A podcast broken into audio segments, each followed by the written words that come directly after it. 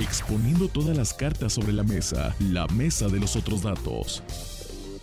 Hoy vamos a arrancar un poco más temprano la mesa, la mesa de los otros datos. Y es que el día de hoy eh, vamos a, eh, estarán con nosotros, como usted bien sabe, Fabiana Briceño, estará también eh, Jorge Rodríguez, subdirector del Sol de Puebla, autor de A Puerta Cerrada, Rodolfo Ruiz, que es el director de iConsulta, que por cierto usted está estrenando hoy un newsletter bastante atractivo. Felicidades, Rodolfo. Y también, pues, es autor de La Corte de los Milagros. Pero en esta ocasión vamos a abrir con un asunto, con un invitado, para que platiquemos de él, porque así fue un promotor de la consulta en Puebla.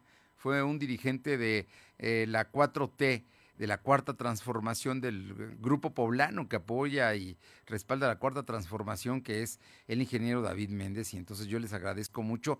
Apenas ah, se acaba de abrir con Rodolfo Ruiz y David Méndez. Rodolfo, muy buenas tardes. ¿Cómo estás, Fernando? Muy buenas tardes.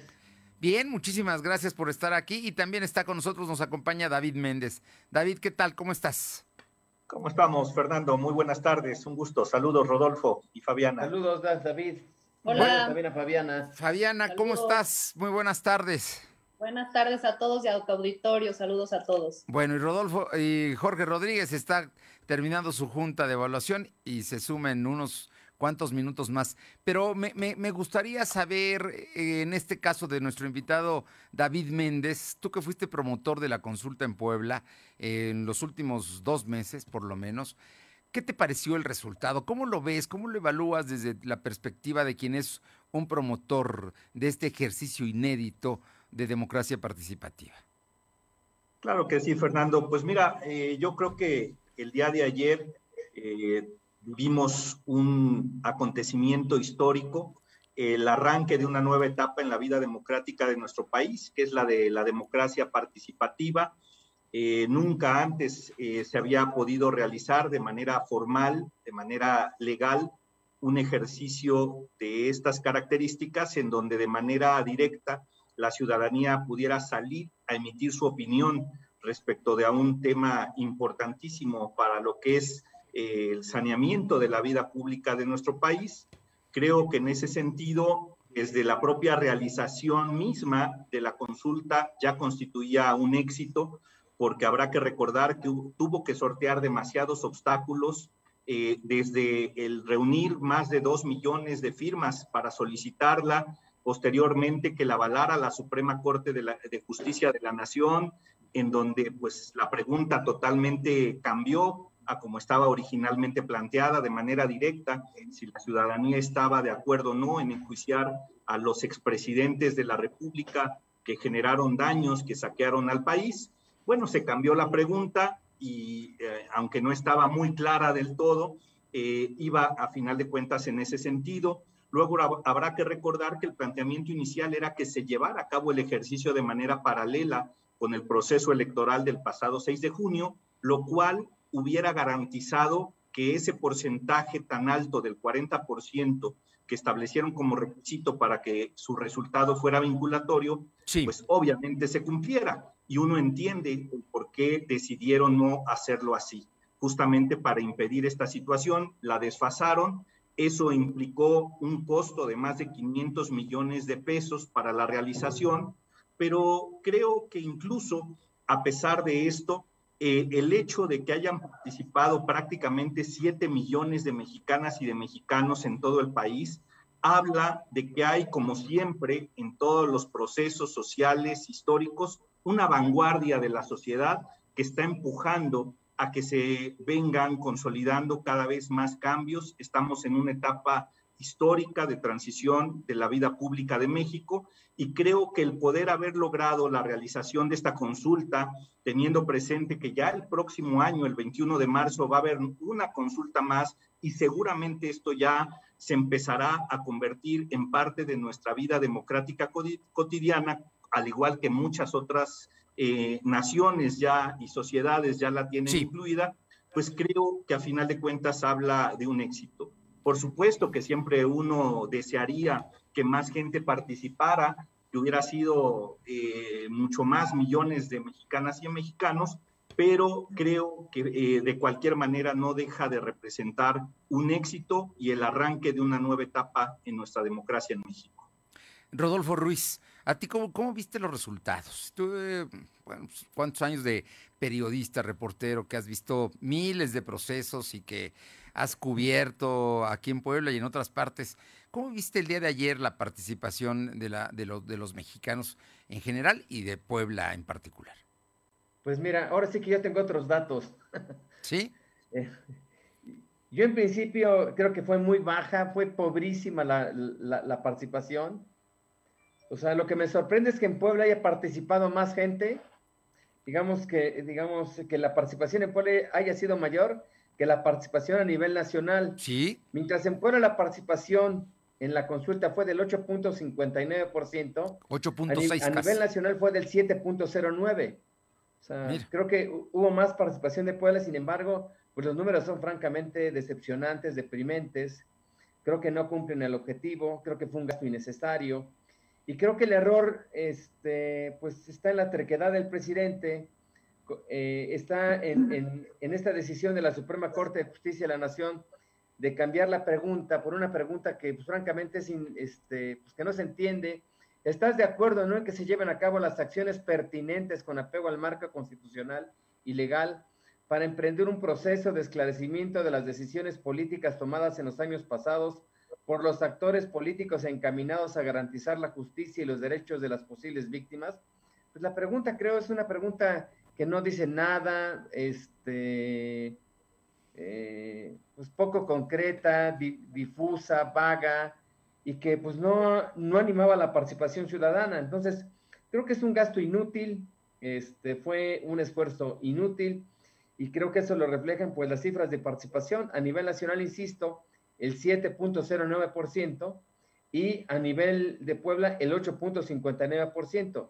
Fue tan pobre la, la, la, la, participación que ni siquiera los promotores o los activistas de Morena salieron a, a, a participar en ella, Fernando. Oye, de todas maneras, con todo y esto, bueno, ahí habría que ver, porque hubo, hay activistas, como ahí está eh, sentado junto a nosotros Jorge Méndez, que sí se pusieron a trabajar, pero me imagino que hay otros que no trabajaron. Hubo distritos donde, donde en Acatlán, por ejemplo, terminaron a las 3 de la mañana el conteo y tuvo una votación, creo que, si no estoy mal, por arriba del 11 o 12%, contra otros distritos como Ciudad Cerdán, que estuvo por abajo del 6, digamos.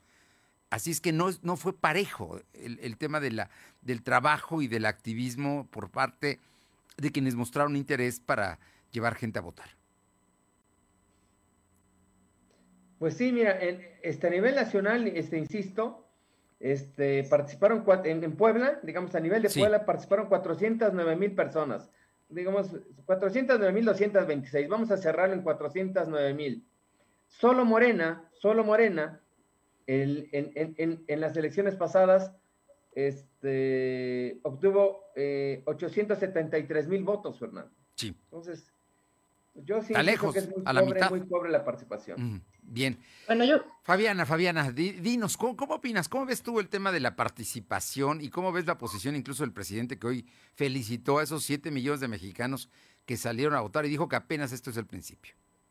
Pues mira, yo vi al presidente muy contento voy a, a, a, opinar un poquito en lo que dice nuestro buen amigo Rodolfo, ¿no? Yo creo que eh, en Puebla parte de, la gente que salió a votar es porque hay promotores que sí vale la pena apoyar. Y en este caso estamos hablando que nos acompaña ahorita David, que como bien dijiste en un principio, es un promotor, el cual ha llevado a, a cabo muchas acciones positivas para esta consulta.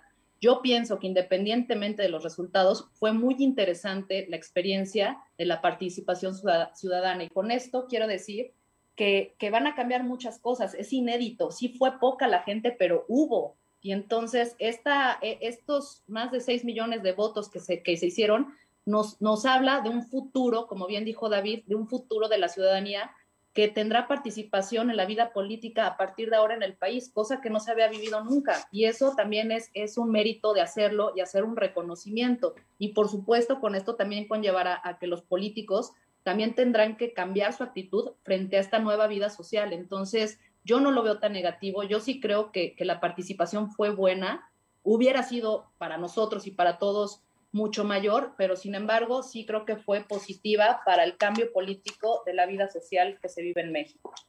David, yo te preguntaría, ¿qué cambiarías para el 21 de marzo? ¿Qué propuestas ustedes tendrán para, para modificar y que sea una consulta, obviamente, de muchos más millones? Porque va, a ser la revocación del mandato del presidente López Obrador. Así es, eh, Fernando. Bueno, yo creo que hay muchísimas cosas que mejorar. Hay que recordar que este es el primer ejercicio eh, de toda una serie que, vendrá, como ya decía Fabiana, a cambiar ya nuestra vida social y democrática en México.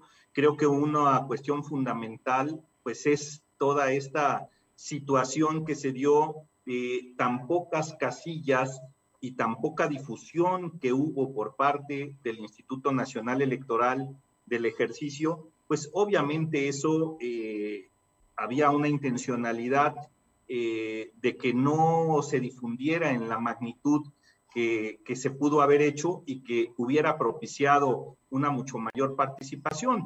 Eh, si vemos también, evidentemente, hubo un silencio por parte de los grandes medios masivos de comunicación, que tenemos muy claro a qué intereses representan y cuál era la intencionalidad de no generar, obviamente, opinión, debate eh, respecto a este tema.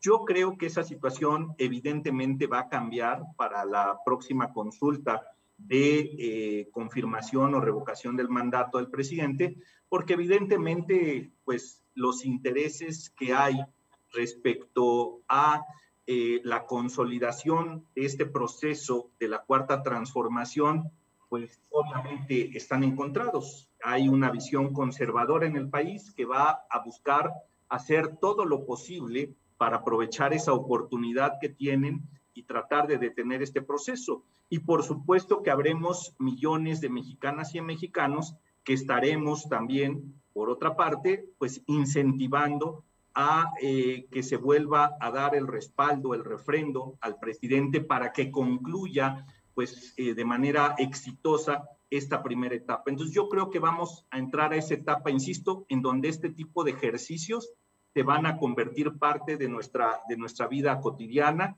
y en donde a final de cuentas el que la gente participe en los asuntos que nos competen a todos Creo que eso siempre será eh, plausible, creo que eso siempre será benéfico y eso nos irá llevando justamente al objetivo principal eh, que tiene esta etapa que estamos viviendo, que es sanear la vida pública de nuestro país. Es el objetivo y tú consideras que entonces a seguir con los siguientes pasos. Así es.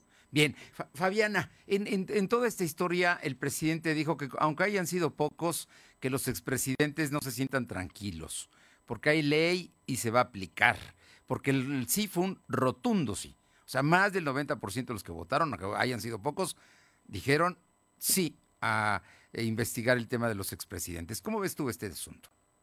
Lo vi interesante, vuelvo a lo mismo. Yo creo que lo comentaba David, eh, la vida política de México ha sido un poco compleja y complicada, ¿no? Se han enriquecido muchos, han hecho trabajos otros, otros no, tampoco podemos generalizar, pero yo creo que en esta consulta que se hizo a la ciudadanía es importante porque todos vamos a empezar a opinar y eso es un, es un plus que le da al presidente. Ahora, hoy, repito, se veía contento el presidente, aunque fue poca gente la que fue a votar, pero votaron a favor, lo que significa que en lo que le, le ahora sí que en lo que, la parte importante de lo que le lo que le compete al presidente pues va a empezar a tomar acciones. Entonces yo creo que ahorita hay que esperar qué es lo que sigue, cuál van, a, cuál van a ser los procedimientos que van a empezar a, tomar y atacar y evidentemente pues ver los resultados para que estas, estas, eh, pues estas consultas se lleven a cabo a favor de las cosas que también nosotros esperamos, ¿no? Como mexicanos. Sí.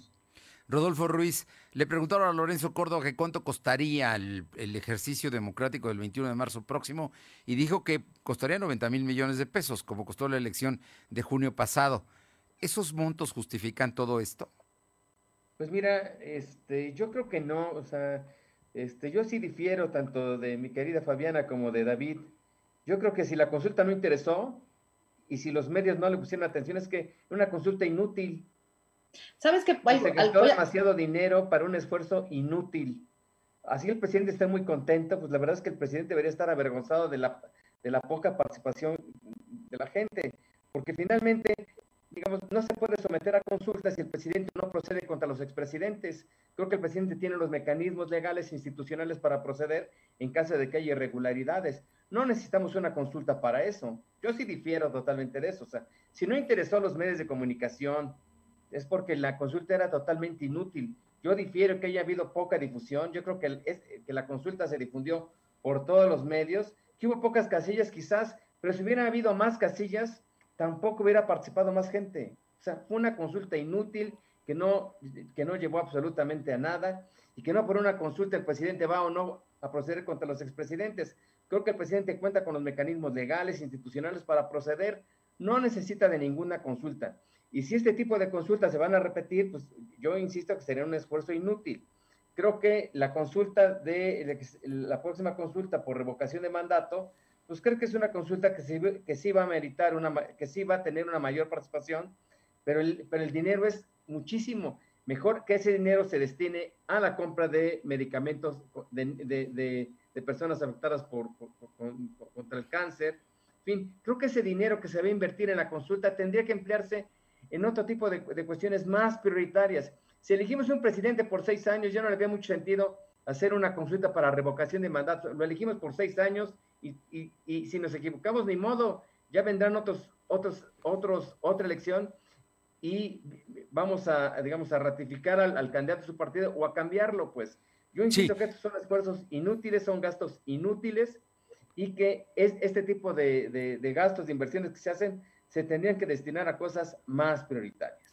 Fabiana, quería comentar algo. sí, te hay, que opinar rápido algo con, Por favor. Rodolfo que entiendo tu punto, pero también yo creo que también falta, falta de la organización de esta consulta, evidentemente tuvo que ver el INE, como también lo mencionó David, la falta de organización, el tema de medios, etc., etc. Pero también no hay que perder de vista que el presidente en su momento esta consulta la quiso llevar a cabo justo en, el, en las elecciones que acaban de pasar, por intereses que hay muchísimos por parte de mucha gente, evidentemente no lo quisieran hacer, con eso se hubiera evitado o ahorrado no, porque el presidente una, quería meterse al proceso electoral y, eso fue justamente lo que impidió el INE, pues. Por pues eso esa consulta no se llevó en ese momento, porque el presidente quería utilizar la consulta pública para ser un actor como lo fue en el proceso electoral. No, pero con eso se también se hubiera ahorrado muchísimo dinero, ¿sí me explico? Se hubiera ahorrado y aparte, muchísimo dinero, al final, al final la gente tuvo una participación como la que tuvo. Tú ibas a Fabián, por favor. o sea, no respetó, digamos, los acuerdos del INE. El presidente no podía hacer proselitismo en las mañaneras, él lo hizo. O sea, creo que eso no está bien, creo que eso no ayuda a la democracia y creo que eso no es democrático. Si hay reglas, se tienen que cumplir y no se tiene que cumplir por si, si, el presidente está o no de acuerdo. Fabiana. El presidente tiene que cumplir lo que la ley establece. Fabiana, te escuchamos, te, te, escuchamos para concluir el tema. Ah, te decía, bueno, Ya, ya, ya, sé que me quedé, ya Rodolfo ya me, ya este, ya, ya, ya me regañó. No, no te regañé, pero, o sea, no, es que, bueno, es que es un tema, es un tema de debate. O sea, al final, o sea, al final, mi opinión es que también se pudo haber ahorrado, efectivamente, todo el mundo dice, oye, es que es un gastadero de dinero, ¿por qué no ocupan ese dinero para, para medicinas, para esto y para el otro? Pero yo sí creo plenamente en que el presidente lo que quiere es realmente como ciudadanos, como mexicanos, es que nosotros también aportemos nuestra opinión para poder ver cómo están las cosas en México, ¿no? Entonces, yo creo que hay muchísimos intereses, yo coincido contigo, bueno, con, con David hace rato y contigo también coincido, eh, Rodolfo, que hay muchas cosas que se tienen que mejorar, que hay cosas que son inútiles, efectivamente, pero ahorita es un avance nos para todos. mucho dinero. ¿Mande? Hay una manera de sondear la opinión pública y son las encuestas. Pues que contrate encuestas, nos, las encuestas nos vamos a ahorrar muchísimo dinero. Las encuestas, todos sabemos que a veces están amañadas, amañadas 100%. Entonces yo creo que es un, es un tema importante para la, para la vida política de nosotros, de hoy, de la, de la nueva realidad social, de salir a votar y que nos tomen en cuenta. Esa es mi, mi, mi opinión. Pues muy bien. Yo, yo difiero, no creo que todas las encuestas estén amañadas, creo que hay firmas muy serias y creo que nos ahorraríamos mucho dinero si se trata de conocer la opinión pública, pues que contraten encuestas y nos abramos esas consultas millonarias que, insisto, son consultas inútiles. Pues ahí están, ahí están opiniones, finalmente. ¿Tú qué opinas, David? ¿Tú qué opinas, David? Danos un remate, David, para que vayamos a un corte. Claro que sí, con gusto. Bueno, yo nada más quisiera puntualizar ahí que esta consulta no fue una terquedad del presidente, en todo caso fue una terquedad de más de dos millones de mexicanas y mexicanos que cumplimos el requisito legal para que se pudiera llevar a cabo, que el tema del costo pues obviamente a todos se nos hace Esa no era la pregunta original. pero habrá que recordar que no hubo ningún presupuesto adicional para la realización de esta consulta. Se llevó a cabo con el presupuesto que tiene asignado de por sí el Instituto Nacional Electoral para este año y que por supuesto que el Instituto Nacional Electoral es el órgano electoral más caro del mundo y por eso urge que haya ya reformas que obviamente nos lleven a eh, pues ubicarlo en la realidad que nuestro país tiene y que no tengamos pues este gastadero eh, absolutamente exorbitante eh, y el costo carísimo que representa la democracia para nuestro país. Pero creo, insisto, que el proceso desde mi punto de vista es exitoso porque inicia una nueva etapa en la vida pública de nuestro país. Ni en las revoluciones, ni en la independencia, la totalidad de la sociedad se involucra en los cambios. Siempre hay una vanguardia que es la que empieza a empujar a que esto se lleven a cabo y los procesos sociales llevan su tiempo para su consolidación. Creo que lo importante es que el día de ayer iniciamos este proceso histórico en la vida democrática de México. Bien. Bueno, pues muchísimas gracias David por tu participación y continuamos porque hay temas, hay temas, están los dos años del gobernador Barbosa, está el tema de la Benemérita Universidad Autónoma de Puebla y, por supuesto que van a salir temas para poder seguir platicando esta tarde aquí en la mesa de los otros datos. Bien, está con nosotros ya Jorge Rodríguez. Muchísimas gracias, Jorge, por integrarte. Y bueno, vamos a platicar de otros temas. Ya hablamos de la consulta. Te la perdiste porque estuvo bueno el debate y la posición. Y estamos recibiendo llamadas del público a favor de Rodolfo Ruiz y estamos recibiendo llamadas también a favor de la posición de, en este caso concreto, de Fabiana y de quien estuvo hace unos minutos con nosotros. Eh, y muchísimas gracias, Jorge, por estar aquí. Muy buenas tardes. Buenas tardes, Fer. Gracias a ti.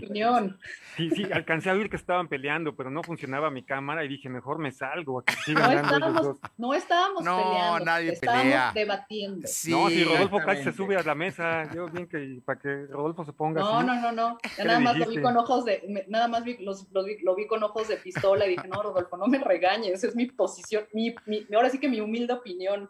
Está bien. Saludos, Fabiana, saludos, Rodolfo. Gracias. ¿Cómo estás, Jorge? Bienvenido. Tu opinión de la consulta, Jorge, así breve, sin entrar ya a debate, pero sí conocer tu punto de vista. A ver, yo, yo plantearía, ¿y qué tal si el presidente en realidad no quiso consultar a nadie? Mi, mi, mi humilde opinión.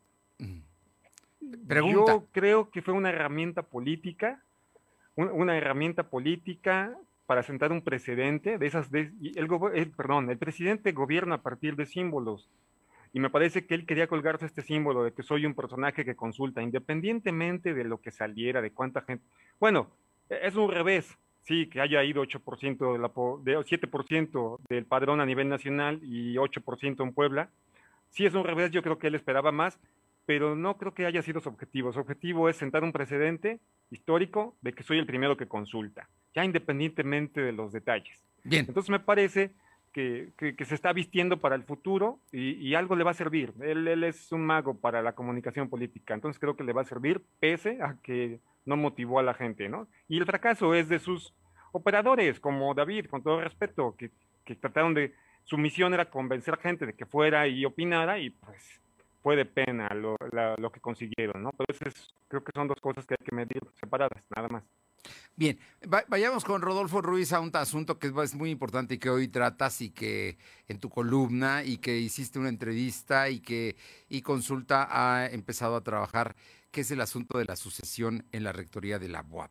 Estamos exactamente a dos meses, el día 4 de octubre habrá nueva rectora o rector en la Benemérita Universidad Autónoma de Puebla, por ser un, pues un factor, sin duda, un factor de poder eh, y, social y económico en Puebla, la UAP es muy importante.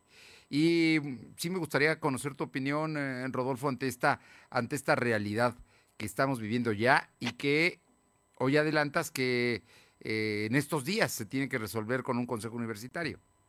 Pues en principio, Fernando, se prevé que el miércoles, el miércoles de esta semana, sesione el consejo universitario. Sí. Y va a sesionar justamente para aprobar para expedir la convocatoria que va a regular la elección de rector.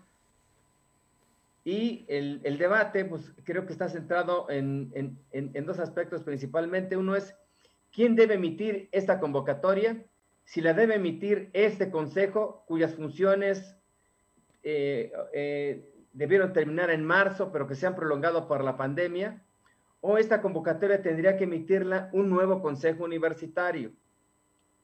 Es un primer punto del debate. Y otro es ¿Cuál va a ser la forma en que se va a auscultar a la comunidad universitaria? ¿Cómo se va a auscultar a los maestros? ¿Cómo se va a, cómo se va a hacer esta auscultación a los alumnos?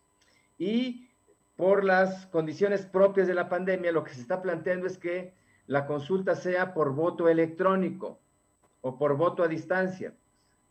Y hay una posición de un grupo de, de, de universitarios que básicamente giran en torno a Francisco Vélez Pliego, que quieren que la consulta sea presencial o por lo menos híbrida, pues. Sí. Que sea, eh, digamos, eh, presencial en la mayoría de los casos y a distancia con, digamos, en, eh, con algunas excepciones. ¿Qué va a pasar? Pues yo creo que va a prevalecer la opinión de que el voto sea electrónico. Ya, digamos, se han dado casos, ya se han renovado los consejos de unidad académica por, Directores. por voto electrónico los consejos de, los consejos de docencia, el Consejo de Extensión y Difusión de la Cultura se han renovado por voto electrónico. El, se han electo directores. de director de la Escuela de Artes también fue por voto electrónico. Yo, yo creo que va, va a prevalecer esta, esta corriente. Ese criterio. Y como dices, pues vamos a vivir un proceso inédito, inédito porque hoy, hoy va a haber una participación de mujeres, nunca... Este, eh, candidatas, tantas candidatas.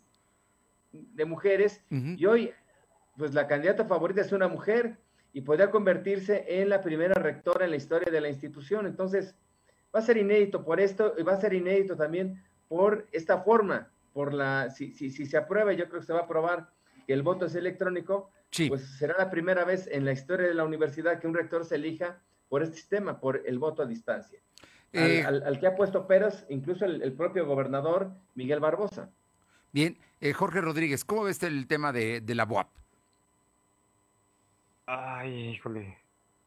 Mm, pues creo que creo que hay, bueno, desde mi percepción hay, hay un perfil ya encaminado desde rectoría, ¿no? La doctora Lilia Cedillo Ramírez me parece que le veo este, un perfil como de la candidata oficial, como ha existido en, la UAP desde hace muchos años.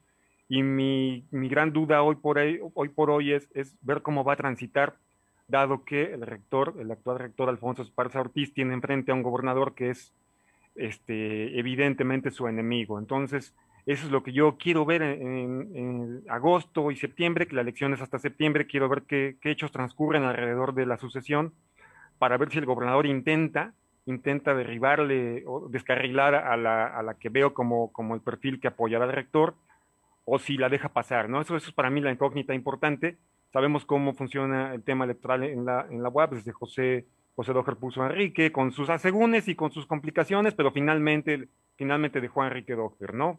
Con historias que ya sabemos ahí, quizá no era, en algún momento no fue su favorito, pero al final lo deja. Luego Enrique Dojer deja a Enrique Agüera y así Enrique Agüera deja a Alfonso Esparza. Ahora, ahora insisto, veo desde fuera que Alfonso ya tiene candidata. Quiero ver qué pasa con el gobernador y, se ha metido el gobernador un poco, ¿no? Además de esta opinión, como, como menciona Rodolfo, de que se, opuso a que, sea el voto electrónico, también ya hace un par de semanas o tres, casi un mes creo, ahí por ahí subió un tuit donde invitaba a la comunidad, bueno, decía que no se iba a meter, no, se, no tendría que decirlo, pero bueno, lo dijo, y también invitaba a la comunidad a que hiciera un voto razonado. Entonces, para mí esa es la gran incógnita, ver si transita de manera pacífica quien creo es la candidata del rector. Eh, eh, por cierto que Rodolfo Ruiz en la entrevista que le hace y que hoy leí en, mi consulta, eh, ella dice, yo no soy gente del rector y la verdad es que nunca estuvo en su administración. Ella, digo, ella es científica, es directora de un laboratorio de, microbiología, si no estoy mal, es doctora. Así es. Y fue la primera mujer que fue directora del Instituto de Ciencias. Finalmente, este, este, esta disputa con el gobernador, que deriva de la elección de 2018, la elección de gobernador, la primera, esa es la parte del primer análisis que tendríamos que hacer. Obliga al rector a buscar perfiles que no sean evidentemente suyos, ¿no? Y creo que eso, e, en, esa, en, ese, en esa coyuntura, el primer damnificado es Oscar Filbón. Que yo creería hace algunos, antes de que se, antes de 2019, que sería el, que iba derechito a esa posición. Y bueno, pues la, pelea obliga al rector a buscar a alguien que efectivamente no tenga su etiqueta así tan, tan burda, ¿no? Bien, y Rodolfo, ¿querés comentar algo? Sí, sí, coincido. O sea, creo que Lilia Cedillo es, digamos, una candidata que, que, llega en la coyuntura. Creo que no era la candidata de, de, Alfonso Esparza. Creo que Alfonso Esparza hubiera preferido otras opciones. Y pues, entre esas opciones creo que estaría incluso pues, la abogada. Sí, como, si fueran mujeres, la abogada está más cerca, ¿no? Este, el propio José Carlos Bernal, el secretario general. Y creo que tenía otras opciones y que, eh, digamos, no tenía contemplado de entrada a Lilia Cedillo. Sin embargo, por este enfrentamiento que tiene por el, con el gobernador, por la necesidad que tiene el propio Esparza de sacar un candidato pues legitimado entre la comunidad universitaria, creo que su grupo opta por eh, inclinarse por, por Lilia Cedillo.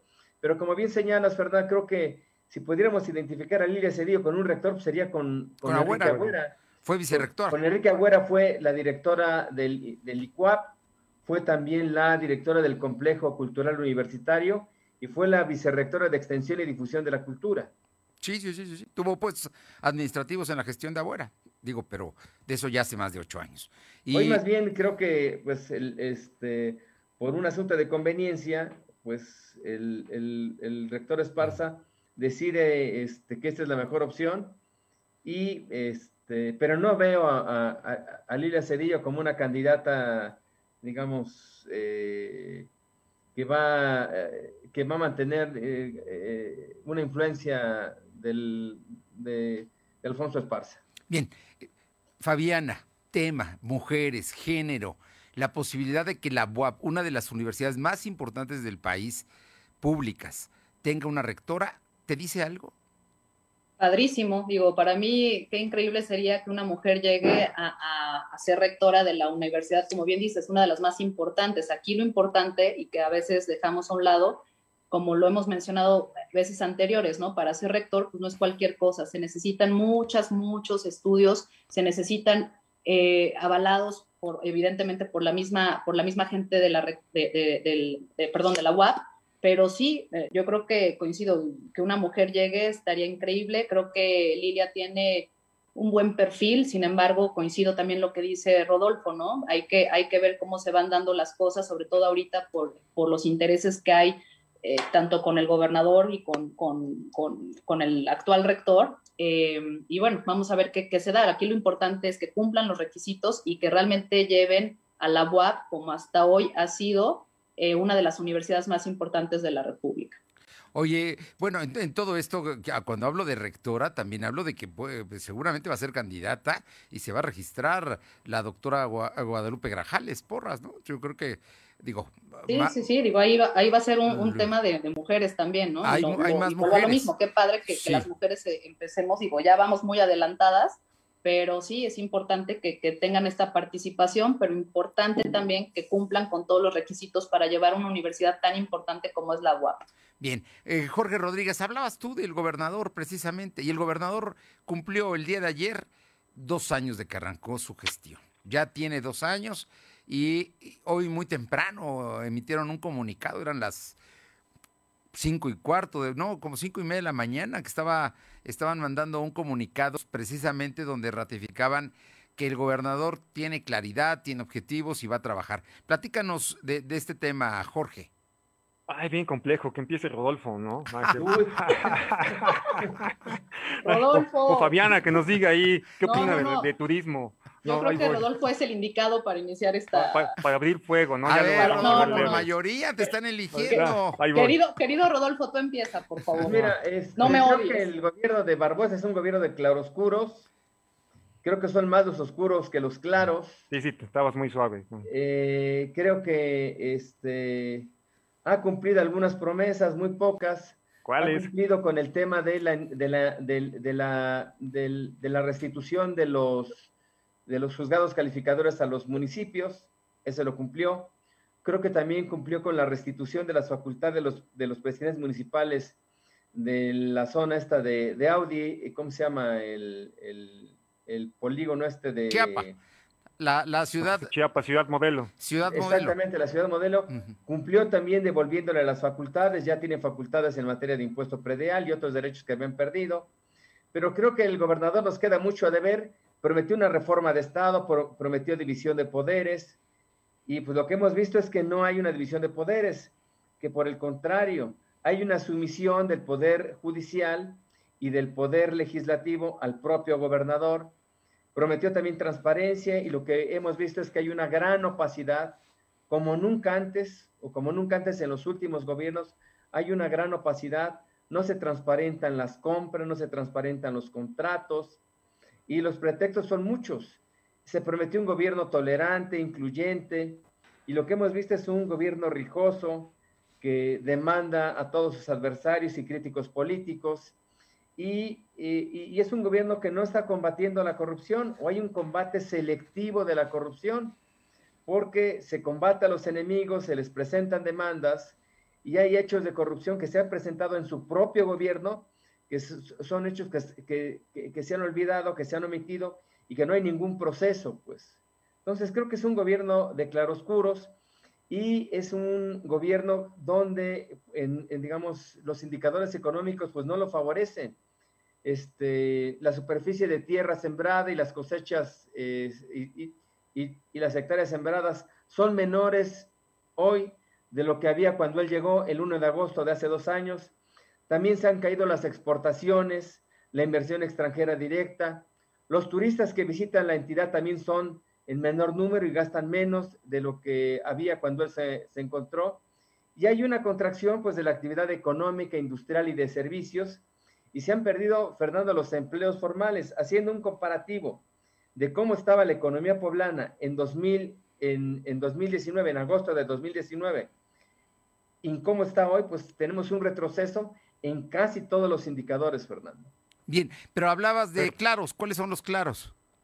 Pues eh, te insisto, creo que ha, eh, que ha cumplido con estas promesas, eh, ofreció, digamos, reintegrar los, los, juzgados calificadores a los, a los ayuntamientos, lo hizo, este, ofreció también este, terminar con, digamos, con este decreto de, de ciudad modelo donde a los presidentes municipales se les, se les, se les estaban facultades, creo que también cumplió, este, y pues serían como los claros, veo muy pocos claros, Fernando. Eh, ¿Cómo lo ves tú, Jorge? Voy, voy a ver. Ah, bueno, primero subrayo que ha tenido en contra el tema de la pandemia, ¿ok? Para que no digan que somos, no somos justos en, la opinión. Y esa pandemia, pues, ha, ha, hecho que muchos indicadores de los que mencionó Rodolfo tuvieran que caer, igual que en todo el país e incluso igual que a nivel mundial. También esta pandemia ha hecho que tenga que destinar muchos de los recursos o, gran mayoría de los recursos de los que dispone a atención a la salud. Pero lo que no me gusta y percibo permanentemente es que veo un gobierno de ocurrencias. Veo un, gobierno, veo un gobernador que declara y supuestamente se plantea objetivos y estrategias en función de lo que va pasando y que utiliza y que quiere gobernar a partir de lo que dice en sus mañaneras, ¿no? tipo, tipo Andrés Manuel López Obrador, pero quizá obligado por otras circunstancias. Y bueno, cuidándose, creo, me, parece que el gobernador se ha cuidado mucho en términos de salud, de no contagiarse, y eso está muy bien, qué, qué bueno, y, este, y que tenga salud siempre. Pero lo veo de ocurrencias y te voy a, decir por qué. No veo acciones, ni programas, ni obras concretas, absolutamente no. Cuando se le pregunta y él lo menciona, usa palabras genéricas. Dice, sí, hago obras con los municipios, sí, voy bien, voy a, este, voy a hacer economía. Hoy mismo lo dijo en su mañanera. Menciona las generalidades, pero no dice nada en concreto. Y, y, y, ha, basado también parte de su gobierno en la amenaza y el susto, sobre todo a los políticos de oposición. Lo hemos escuchado dos años amenazando gente, ta, ta, ta, ta, diciendo que son unos pillos, que los va a meter a la cárcel, que no sé qué, pero no lo ha hecho con peces gordos, salvo el caso de Kit Castañón, que sabemos que entró a la cárcel por una coyuntura distinta, que le favoreció. Y voy a citar el último ejemplo, el último ejemplo que, sucedió la semana pasada. A partir de, del tema del escándalo Kamel Nasif, Lidia Cacho, del amparo que gana Kamel Nasif y del amparo que solicita este, Adolfo Caram, mm. Adolfo Caram, habla de Marín y nos, y nos dice que, que, hay una historia oscura que dice que Mario Marín le gustaba tener, no lo dijo así, que le gustaba que le presentaran menores de edad, aludiendo al tema sexual, yo supongo, pues así lo entendí yo y así lo entendimos todos. Y, pero, y luego dice, pero es una historia que, pues, que sí es cierta, ¿no? Y hubo proxenetas, y hubo empresarios y no sé qué. Y yo digo, tendremos que esperar dos años. primero fue senador y no hizo nada. Luego pasaron dos años y no dijo ni ha hecho nada. Y suelta la declaración y yo creo que tampoco va a hacer nada. Entonces, a eso me refiero cuando digo que me parece un gobierno de ocurrencias y de amenazar y de asustar al prójimo para tener más o menos un control político o decir que él tiene el poder. Y si lo tiene, evidentemente si lo tiene, eso no lo pongo en duda. Pero así es como lo veo, Fer. No, no creo que se, se, ha, se, ha, envuelto en el tema de atender la pandemia y, y, soltar un discurso, como dice Rodolfo Rijoso, para, para contener a los que cree que son sus rivales. Y esperaría que en los tres años que le faltan, independientemente de la pandemia, pues sí, sí aparte un, porcentaje importante de recursos para hacer cosas que necesitamos en Puebla, ¿no? Y, y así lo dejo por, por ahorita. Por lo menos no ha destruido nada, creo. Fabiana, eh, ¿tú cómo ves, cómo ves lo que viene? ¿Cómo ves eh, esta parte, estos, esta segunda mitad de mandato? Pues mira, yo no es lo que vea, yo lo que espero, y no lo espero yo como Fabiana, sino lo espero también como ciudadana y como muchos poblanos que esperan que a partir de hoy realmente vengan proyectos positivos que posicionen a Puebla nuevamente en donde estaba por muchos, muchos años, que, que estuvo Puebla eh, ahora sí que en los ojos de, todo México y del mundo, que esa es la parte que a mí me gustaría y, como muchos poblanos. Creo, como dice el mismo Jorge, creo que no hay proyectos, creo que sí deben encaminarse en que empiecen a concluir y a concretar ciertas cosas que hay, porque pues, obviamente la gente del mismo gabinete supongo que tienen sus proyectos y aquí lo importante es que el mismo el mismo gobernador los deje caminar, ¿no? Eso es importante para poder lograr los, los, los, los objetivos. Y también los indicadores, pues no ayudan mucho, pero no nada más es por parte del gobierno estatal, sino a nivel mundial, a nivel nacional, pues la pandemia no nos vino a ayudar en absolutamente nada. Entonces yo creo que es importante que a partir de hoy dejemos a un lado eh, un poquito los odios, el, el, sentido, lo que decía Jorge, ¿no? De pleitos, de de persecuciones y demás. Yo creo que hoy México, Puebla necesita a partir de ya ponernos a trabajar en conjunto y sumándonos para que Puebla llegue a, estar donde normalmente estaba y, para adelante, pero sobre todo que tengamos proyectos que realmente sean funcionales y que sean eh, proyectos que sí se puedan llevar a cabo. Bien, eh, ya, el, reloj nos está ganando, pero yo no quisiera despedirme esta tarde sin un último comentario de cada uno de ustedes. El que ustedes decidan. Rodolfo. Pues este, Fernando, yo abonaría porque pues, en los tres años que le faltan al gobernador las cosas de veras cambien. Tengo un proyecto de obras, esta conciliación que está, digamos, que está tratando de desarrollar con distintos actores, pues realmente se concrete en, en, hechos concretos, que haya más recursos para Puebla y que la pandemia no siga siendo un pretexto para que no se hagan las cosas, no se hagan obras, no se ejecuten problemas, este, este programas. Es, programas y, eh, y, no haya transparencia. Porque a partir de la pandemia, pues eh, avances que se tenían en Puebla, pues, por ejemplo, en materia de, transparencia, pues se han convertido en retroceso, perdón. Jorge Rodríguez. Eh, efectivamente, más, que quizá, que creo que, a ver, en la línea del tiempo no, está, no, va a estar marcada tanto por que acaba el segundo año y empieza el tercero. Creo que la marcó el proceso electoral. Y esa es mi única, esa es mi esperanza. Igual, como lo menciona ahorita Rodolfo, creo que va en serio el tema de cambiar el, el, eh, estilo de, de, ejercer la política. Y, un gran, y una gran muestra es, insisto, a quién escogió como líder de Morena en el Congreso. Si va por la si va, así como va, parece que va por la conciliación, espero que también en el área de ejecución de proyectos, programas y despliegue de políticas públicas, también le vayan a echar más ganas y haya efectivamente resultados concretos que nos beneficien a todos. Eso espero y, bueno, tengo, creo que tiene la intención, esperemos que, que tenga el equipo idóneo para eso. Fabiana, Briseño. Coincido con ustedes dos, con Rodolfo y con Jorge. Ya ves cómo sí coincido contigo cosas, mi querido Rodolfo. Claro. Tengo que llegar yo para pacificarlos. Gracias, porque sí, nunca, es que me pongo nerviosa cuando llegas tarde. no, este, coincido con ustedes dos. Yo creo que se necesita empezar a trabajar, se necesitan proyectos, se necesita definición y sobre todo encaminarnos realmente a que las cosas sucedan y no quedarnos estancarnos en el, en el como si este, me sigo peleando con el pasado, ¿no? Ese es mi, mi mensaje. Yo creo que hay que empezar a abarcar y yo creo que también como ciudadanos tenemos que sumarnos y, y bueno, pues para adelante. Muy bien, pues muchísimas gracias a los tres, como siempre, por estar aquí y por supuesto a David Méndez que nos acompañó en la primera parte y nos encontramos en dos semanas más. Muy buenas tardes. Saludos. Gracias. Gracias. Saludos a todos. Gracias. Hasta luego. Bye.